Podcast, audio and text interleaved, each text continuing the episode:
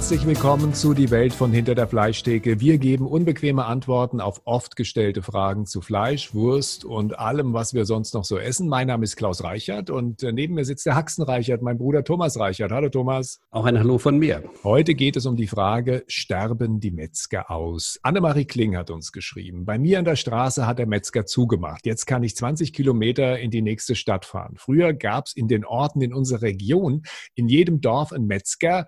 Täusche ich mich oder gibt es immer weniger Metzger? Das ist auch eine gute Frage. Sterben die Metzger aus? Ich glaube, an der Wiege der Menschheit stand am Metzger und an ihrem Sterbebett wird auch eine stehen. Nur wann dieses Sterbebett aufgebaut wird, das ist wieder eine andere Frage.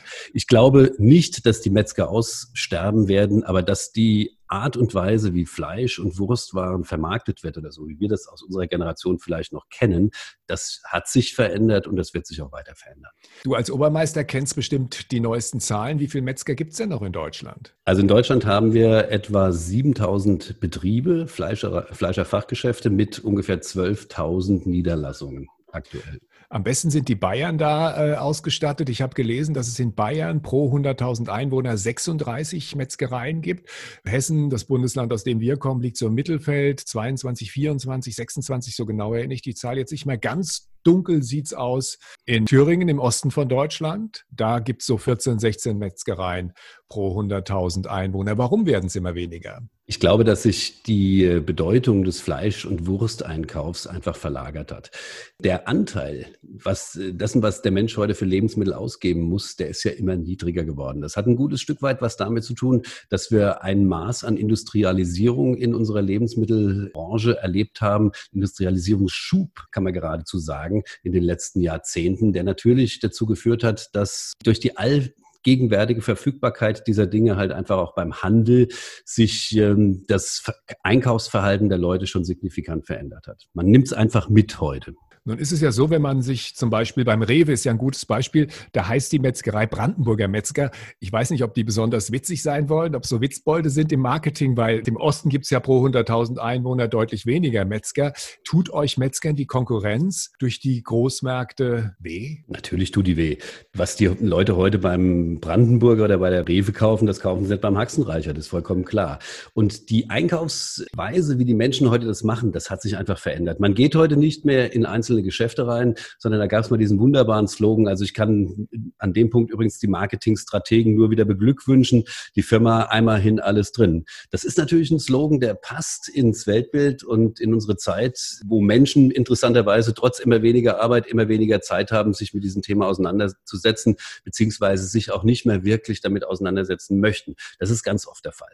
Das heißt aber nicht, dass wir hier jammern und klagen muss an dieser Stelle, denn ich glaube, mit den richtigen Vertriebskonzepten Konzepten, mit den entsprechenden Überlegungen, in welcher Nische kann ich mich da jetzt im Moment noch mit meinem Betrieb wohlfühlen, kann man heute auch noch als Metzger ein Geschäft machen. Das ist gar keine Frage. Es gibt politische Strömungen, da träumt man davon, Menschen wie Herrn Tönnies äh, und, und andere, die da äh, Fleisch industriell verarbeiten, loszuwerden und damit natürlich auch die Handelsketten. Wärt ihr als Metzger in Deutschland überhaupt in der Lage, alle Menschen zu versorgen oder würde dann ein Teil verhungern, wenn wir die nicht mehr hätten? Also verhungern würden sie nicht gerade, aber die Schlangen vor unseren Läden wären schon ziemlich lang. Dann wären Metzgerläden wieder Blockbuster, könnte man sagen.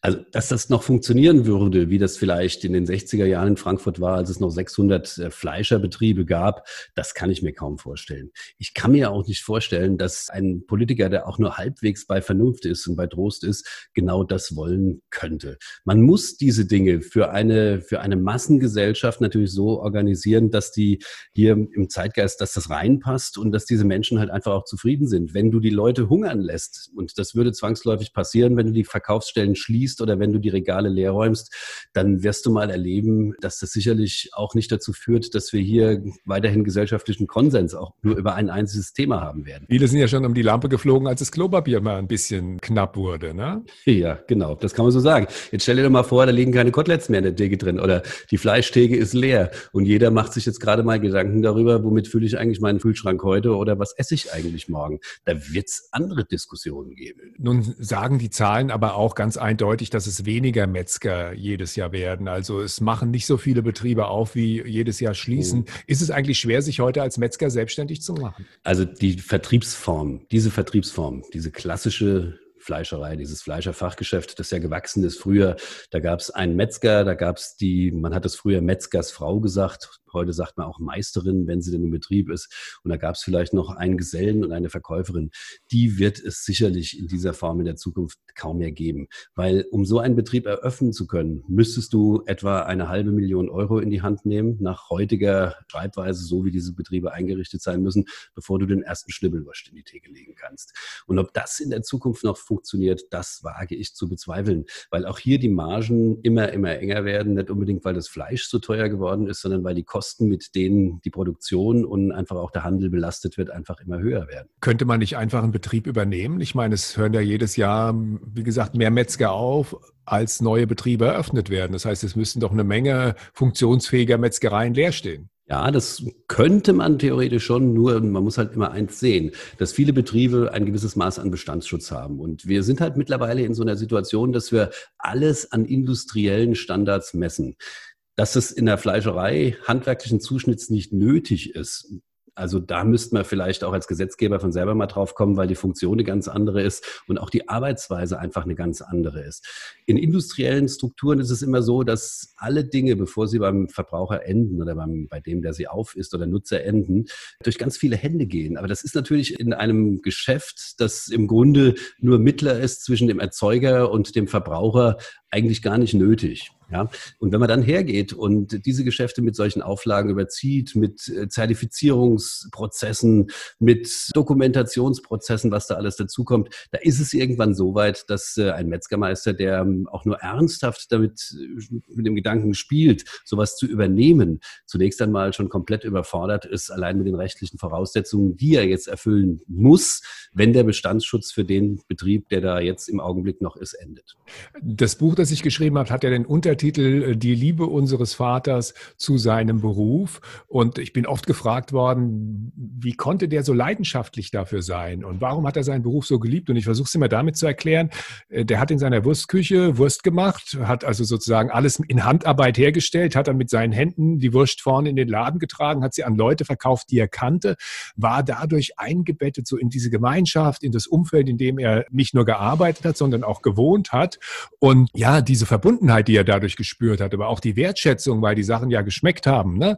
die haben den irgendwie zufrieden und glücklich gemacht. Und das ist im Grunde genau das Gegenteil von Digitalisierung heute. Das ist vollkommen richtig. Digitalisierung bedeutet ja immer weitere Arbeitsteilung, immer kleinere Schritte, die von, von immer mehr Menschen halt dann gemacht werden. Und der Versuch, das so weit aufzufasern, dass im Grunde eigentlich Früher hat man immer so gesagt, die rechte Hand irgendwann nicht mehr weiß, was die linke zu tun hat. Ne? Die organisierte Verantwortungslosigkeit. Ja, ja, so kann man das nennen. Organisierte Verantwortungslosigkeit trifft's wie den Nagel auf den Kopf. Alle und wollen Geld verdienen, aber keiner will es gewesen sein. Ja, genau.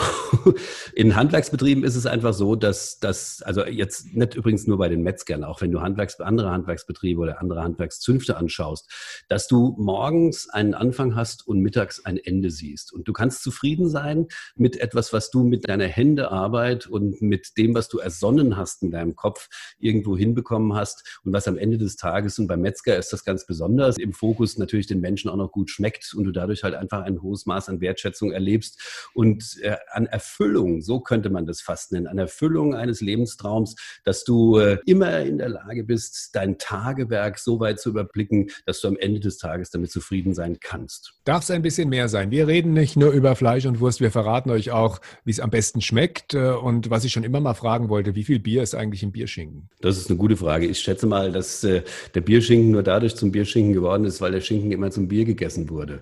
Das hat, glaube ich, nichts damit zu tun, dass irgendjemand mal ein Bier reingeschüttet hat. Also bei mir müsste noch das erste Bier reinkommen. Also in Gelbwurst ist auch nichts Gelbes drin. In der Jagdwurst ist auch nicht die dicke Haut des Jägers drin. Und wenn man früher Kalbsleberwurst genannt hat, da wusste jeder, dass da keine Kalbsleber drin ist, sondern dass das Kalbfleisch war und dass da Leberwurst draus gemacht worden ist. Das hat auch was mit Aromengebung, mit Wahrnehmung zu tun. Also ich erinnere mich immer wieder gerne, vielleicht haben wir die Episode noch Platz, an die Geschichte mit der Lasagne. Da kamen Kollegen von dir bei dem Laden vorbei und fragten damals, was halten Sie von dem aktuellen Lebensmittelskandal? Da hat man Pferdefleisch in der Lasagne entdeckt. Da ist mir eigentlich nur eins dazu eingefallen das muss irgendwie einer der besseren Bestandteile gewesen sein. Pferdefleisch ist gesund und schmeckt auch noch gut. Und bei dem Anteil, der da wahrscheinlich in dieser industriell gefertigten Lasagne war, kann das eigentlich nur wertsteigernd gewirkt hat. An den Skandal habe ich nicht so richtig verstanden. Jetzt zerstör bitte nicht auch noch die Illusion, dass in Leberkäse kein Käse ist. Also die meisten Leute denken, da wäre Leber drin, aber damit hat Leberkäse überhaupt gar nichts zu tun. Und Käse erst recht nicht, es sei denn, es ist so, so eine dieser neumodischen Erfindungen, wenn man so Pizza-Fleischkäse macht, da muss natürlich Käse rein, ist klar. Und da ist ja auch Käse drin. Aber ein klassischer Leberkäse, das kommt von was ganz anderem, das kommt von Lebenskäse. Das ist die Form wie so ein Block Käse und man hat ihn fürs Leben gemacht und dann hieß er der Lebenskäse. Ne? Und irgendwann wird halt Leberkäse draus eingedeutscht irgendwie, aber mit Leber hat das gar nichts zu tun. Und dann wurschteln wir wie immer am Ende der Sendung noch zwei Songs auf die Welt von Hinter der Fleischtheke Playlist. Was hast du heute ausgesucht? Heute habe ich mir ausgesucht von Robert Cray, Don't Be Afraid in the Dark. Und von mir kommt drauf von Ronan Keating, Wasted Life. Das war's für jetzt. Wir wünschen euch viel Schwein, alles Gute und bis bald.